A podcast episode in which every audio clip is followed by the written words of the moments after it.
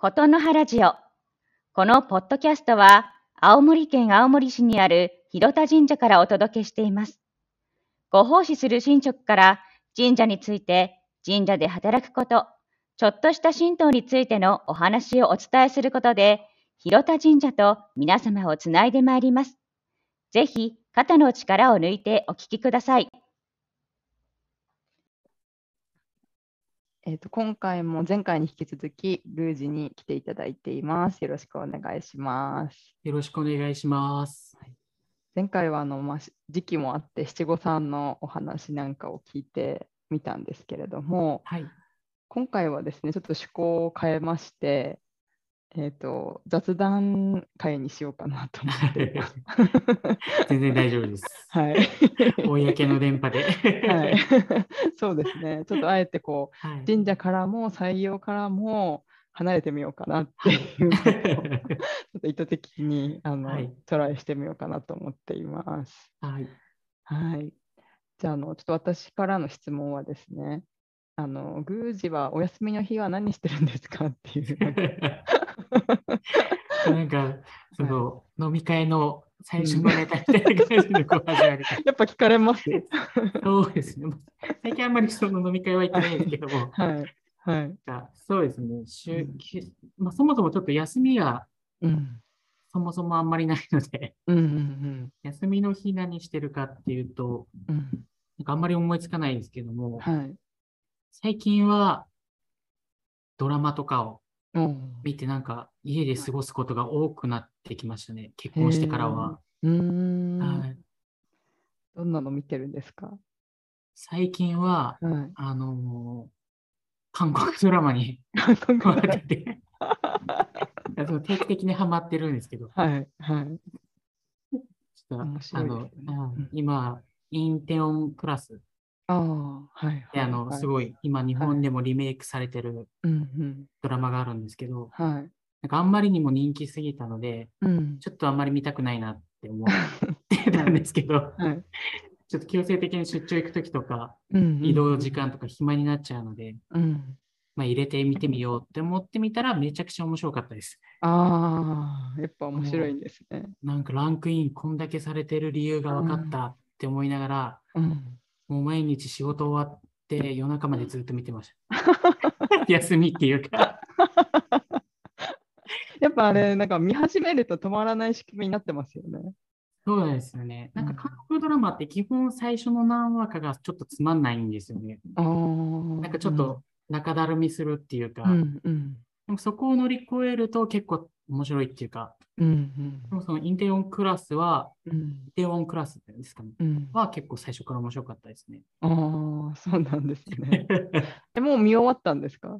あみもう見終わって、はいめちゃくちゃ面白くて、ちょっとロス耳になってたので、はい。あの、主人公の男性が出てるやつはきっと面白いだろうと思っうんて、はい。今、あの、なんだっけな、キム秘書はい。はい。いう、なんかもうもうコテコテの恋愛ドラマみたいな 感じのやつを、はい今毎日見てます。あそうなんですはいね。あ、キム秘書は一体なぜです？キム秘書は一体なぜ？はい。全然タイトルから全然想像できないです。いや、ちょっと韓国ドラマってタイトル面白いですよね。面白いですね。うんなんか、うんまあ、でも、要素は大体一緒ですね。うーん。なんかうんやたら財閥好きだったりとか、うんうん なんかそういう王子様とうん。シンデレラストーリー的なのが結構好きだったりするので、ああーうん。ああとは、あれですね、あの、ストレンジャーシングス。うん。で、あのスト、レンジャーシングス。はい。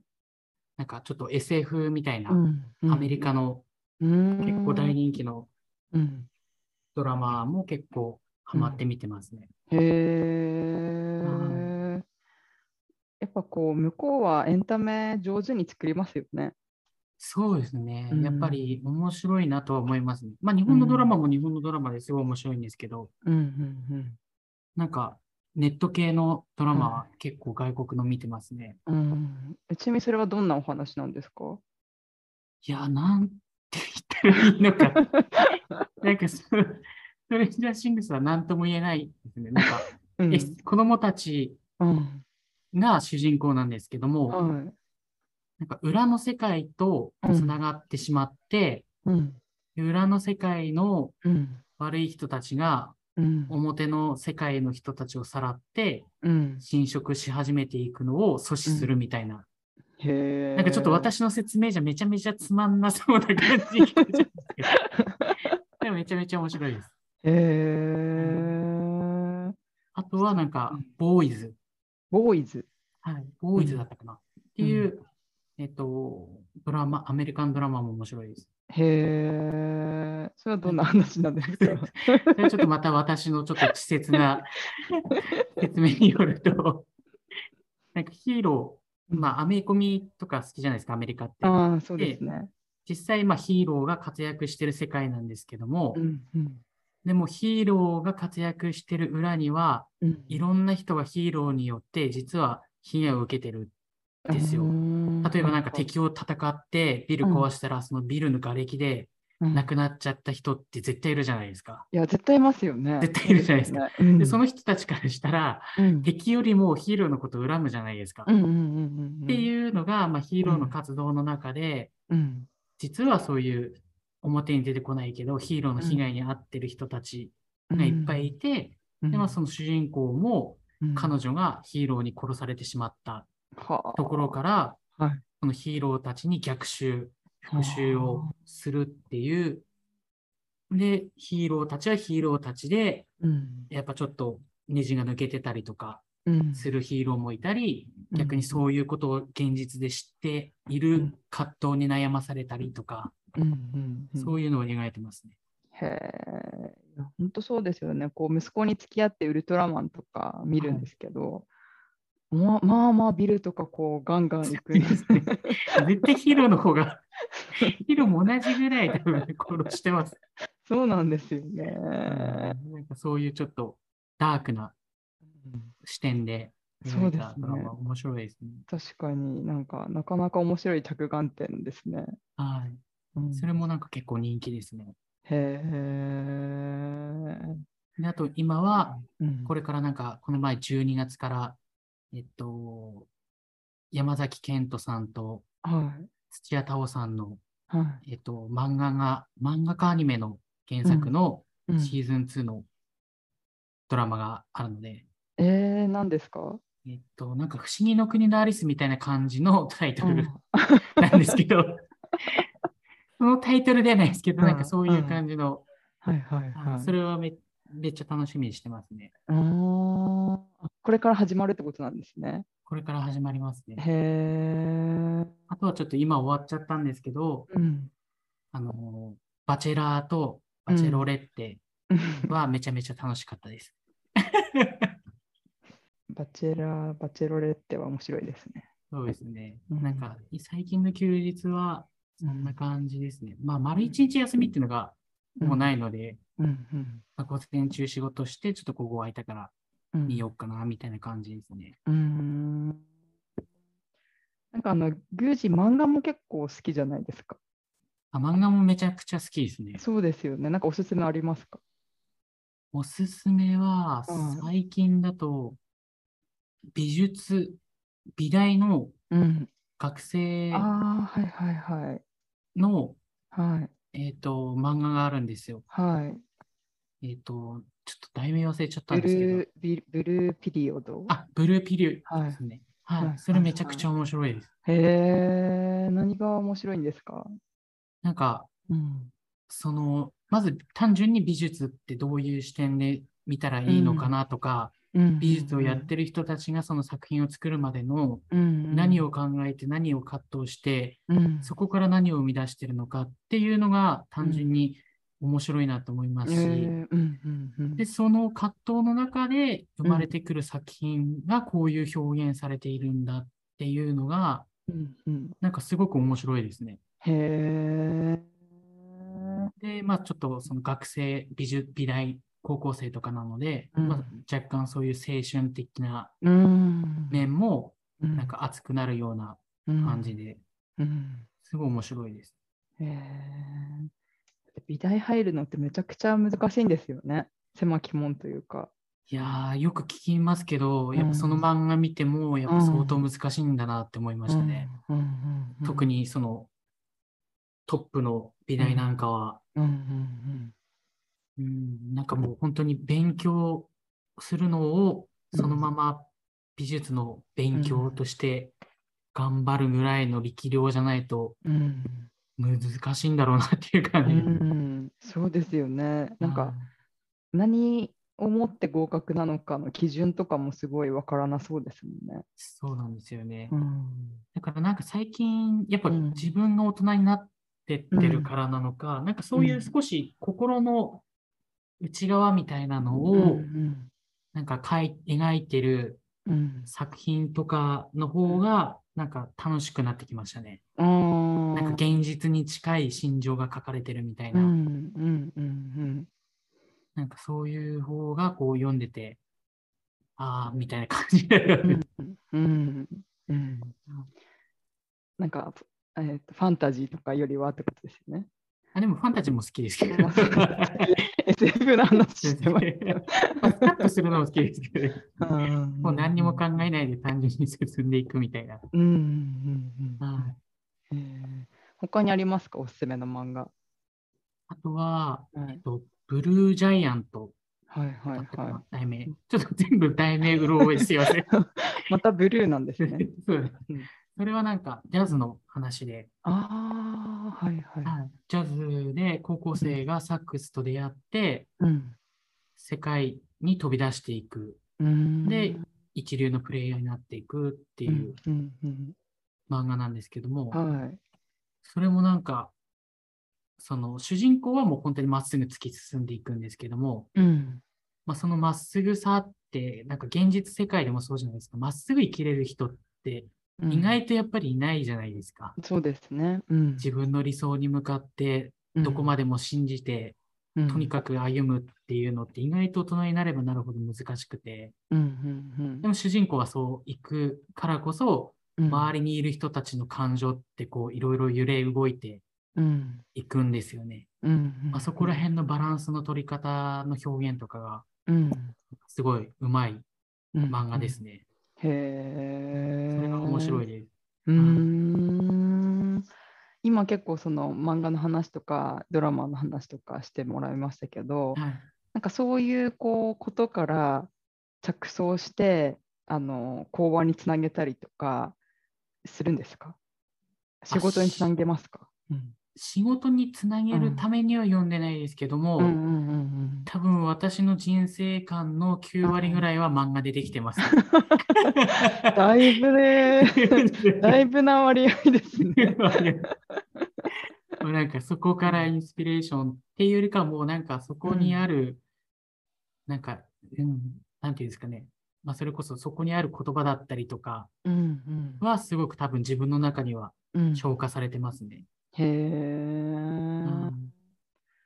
結構昔から、まあ、はい。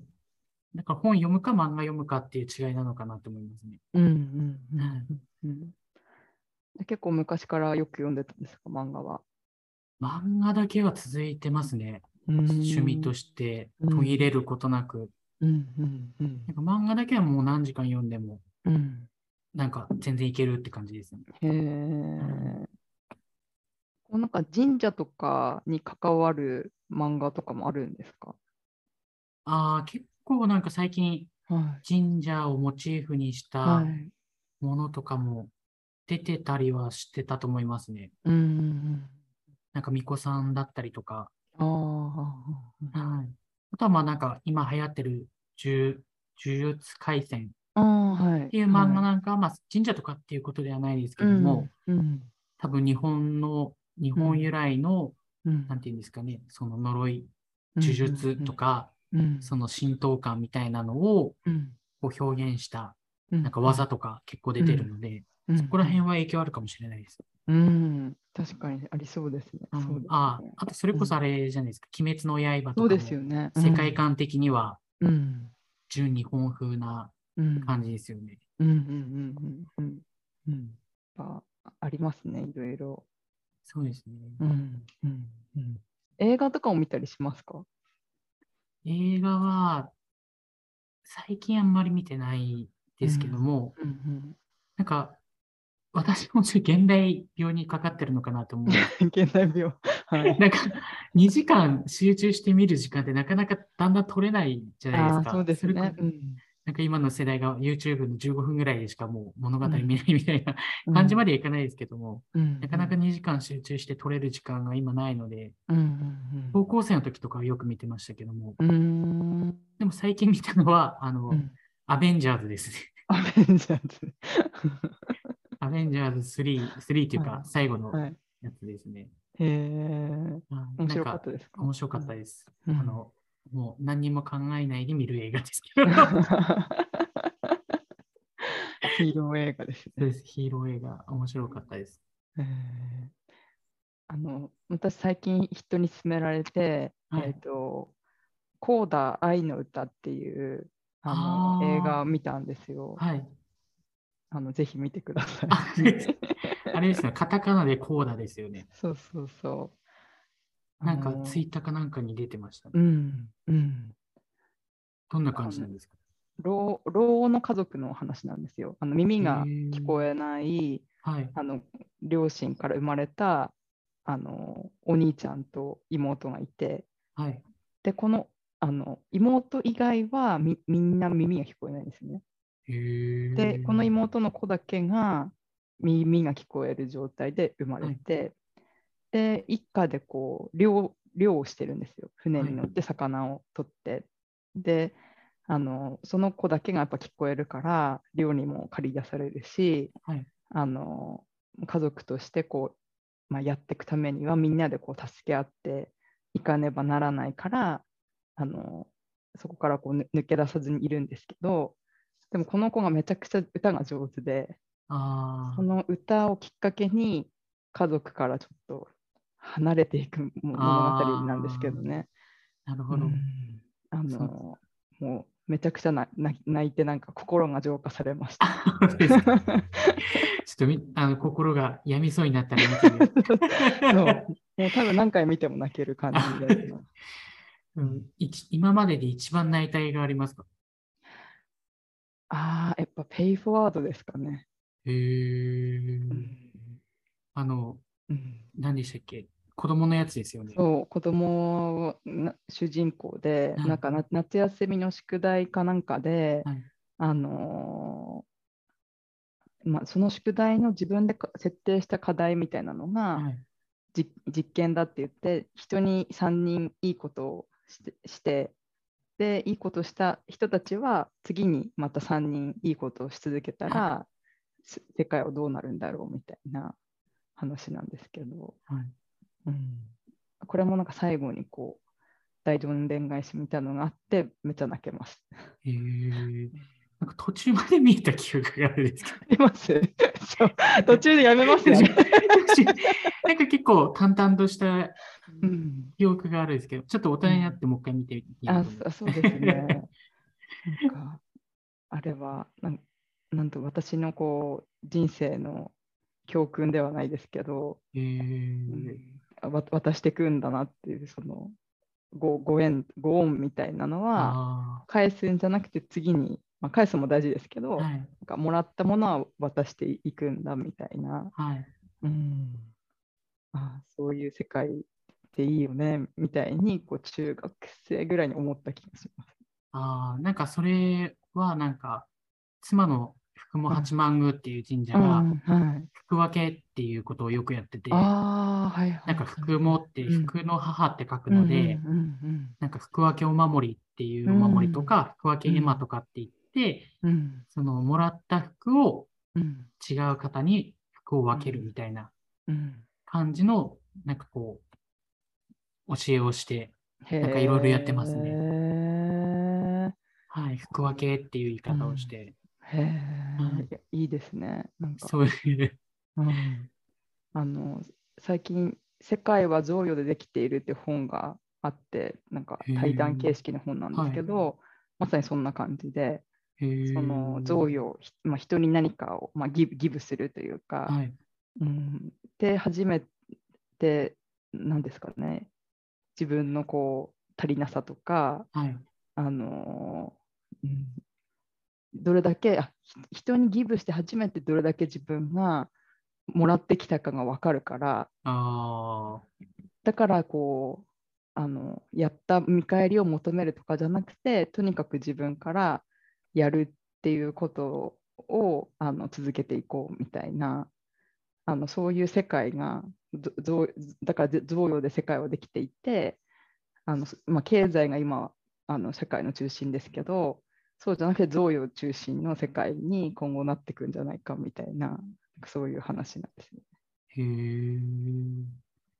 確かに、でも、その、なんか、うちの妻のところのキャッチフレーズは、うん、授かった服物服、うん、分け合えばもっと服みたいな言い方をしてるんですよね。いいですね。うん、なんかでも、やっぱり私も、別に自分が成人君人ではないですけど、こう、なんだろう、こうきっと人のために祈る方が、やっぱ力が出るっていうか、なんか自分の何かのご祈祷の時ってあんまり自分で真剣に拝めないんですよね。ああ、なんか言ってましたね。全然真剣に拝めなくて。でもなんかやっぱ人のためにやるご祈祷は、もうなんか全身全霊で、別にそれは神様にご奉仕して、そのさご祈祷を受ける方にっていう経由地点であるので、別に自分に何かが欲しいとか、自分がどうなりたいとかっていうことではないんですけども、なんかやっぱ人のために祈ってる時の方が、なんか自分の精神安定上はいいですね。へなんかそういうのはやっぱりありますね。ありますよね。うん、やっぱり人にしてもらったことは、また違う人に返してあげるっていうのは、うん、まあ、生き方、まあ、自分の生き方としてすごい大事だなと思います、自分の生活を豊かにするっていう意味で。だからそこはすごく面白いというか、まあ、自分の幸せのために他人の幸せを祈ることが幸せにつながるっていう、まあ、矛盾のようでいて、まあ、それが誰か巡り巡って自分にも同じように返ってくる結果、みんな幸せになってるっていう感じなんだと思うんですけども。い。や、そうですよね。あの私も本当にそのスタンスには共感しますし、うん、なんかみんなが本当そういうふうに生きていけたら幸せとか平和なのになってこう戦争とかをの話を聞くとなんか思っちゃうん ですよね。だからなんかそこら辺はどちらかっていうと、浸透的には強いかもしれないですね。浸透というか、日本の考え方というか、なんか、その、継心生活の考慮っていう、まあ、実践目標みたいなものを、まあ、戦後、神社が GHQ で あの瓦解されてしまうときに、一つ神社本庁っていう組織を作ることで全国の神社を守っていったんですけども、まあ、そこの神社みんな協力して、えー、後世に残していくための活動をする中で、まあ、神社を敬う人たち、神職さんもはじめ、氏子さんがどういうふうにその日本の精神を感じながら、うん、行動に移していったらいいのかっていう一つの目標みたいなのがあるん。です。で、そこそれをまあ研修とかいろんなところで読んだりするんですけども、はい、まあ、その中での一つの条文の中に、やっぱ日本の流暢と世界の共存共栄と祈ることっていう文句があるんですよね。で、まあ、その解釈がどうかっていうのは当たってるかどうかちょっと私も怪しいところであるんですけども、私なりに考えるとやっぱり日本の流暢っていうのはもちろん自分の幸せっていうことに置き換えてもいいと思いますし、で、共存、世界の共存共栄っていうのがすごく大事な視点なのかなっていうところ。で、うん。やっぱり今の起きてる戦争っていうのは共存共栄じゃなくて、やっぱどっちが正しくて、それぞれの正義でどっちかを制圧しようっていう風になってしまってるんですけども、日本の考えっていうのは、もうそもそもみんな違うし、まあ文化も違えば考え方も違うし、歩んできた道も全然違うから、うん、まあ、同じところに存在しているっていうことは、うん、えー、事実だけれども、そこで同じようにお互いがこう理解し合って、共に栄えていく。だから共に幸せになっていくんだっていう考え方だと思うんですよね。なんか何かを犯すとか、犯されるとかっていうことではなくて、それぞれの尊重して、それぞれの形で栄えていくっていうのが結果的に自分たちの一番幸せになっていく考え方なんじゃないかなっていう意味もあると思うんですよね。そうですね。うん、そうですね。いや、なんか、ちょっと今回は、あえて神社から離れようとしたのに、また神社の話に 結局戻るんだなっていう。なのであの、最近趣味は神社になりましたので。趣味、趣味神社、趣味神社みたいな。最後にもう一回あの奥さんのあの神社のキャッチフレーズ、はい、あのすごいいい言葉だったので、もう一回言ってもらっていいですか？あ、えっとですね。はい、授かった福物服、分け合えばもっと福、うん、ですね。いいまあ、福物服って、福も八幡宮っていう神社なので、うん、神様の服ってことですね。うん。うん。うん。っていうのをキャッチフレーズにしてますね。ありがとうございます。なんかとても心温まる会に思いがけずなりました。タイトル全然覚えてないっていう。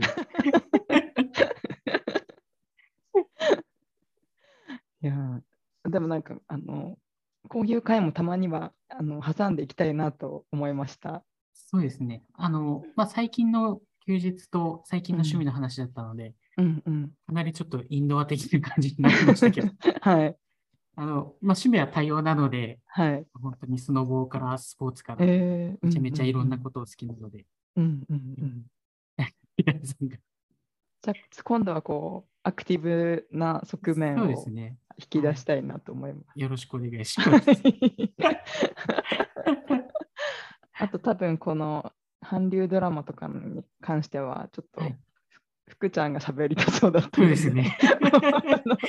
お相手をちょっと今度 今度変えてあの第2回やりたいなと思いました。あのまあ、なかなかこう今日本こう歴史観的に、うん、まあ、そのいわゆる北朝鮮と南と、うん、まあ、韓国と、まあ、日本っていうその関係性的に政治的な面だったり思想的な面でこう、まあ、いがみ合うっていうかどうしてもこう理解し合えない部分とかもありますし、まあ、神社会は特に保守的な考え方があるので、まあ、もちろんそれはそれで、あの、大切にしていかなきゃいけないものを守るための活動でもあるんですけども、うん、まあ、そういうエンタメとかは、まあ、純粋な気持ちで見て楽しんで、でまあ、そこからまあお互い理解していくっていうことも大事なのかなと思いますね。そうですね。はい。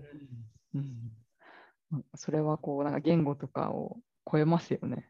そうですね。うん、まあ何でもかんでもそこに悪く見るんじゃなくて、うん、まあいいところも見つつ、うん。うん、まあどこでこうきちんと話し合えていくんだろうっていうところと、まあ頭を切り替えて見るっていうのも大事なのかなと思いますね。うん。うん、いや、その通りだと思います。ありがとうございます。ありがとうございます。はい。では今回はちょっと雑談会ということで、はい、宮司おすすめのあのエンタメ情報をお届けしました。ありがとうございます。はい、ありがとうございました。ありがとうございました。はい。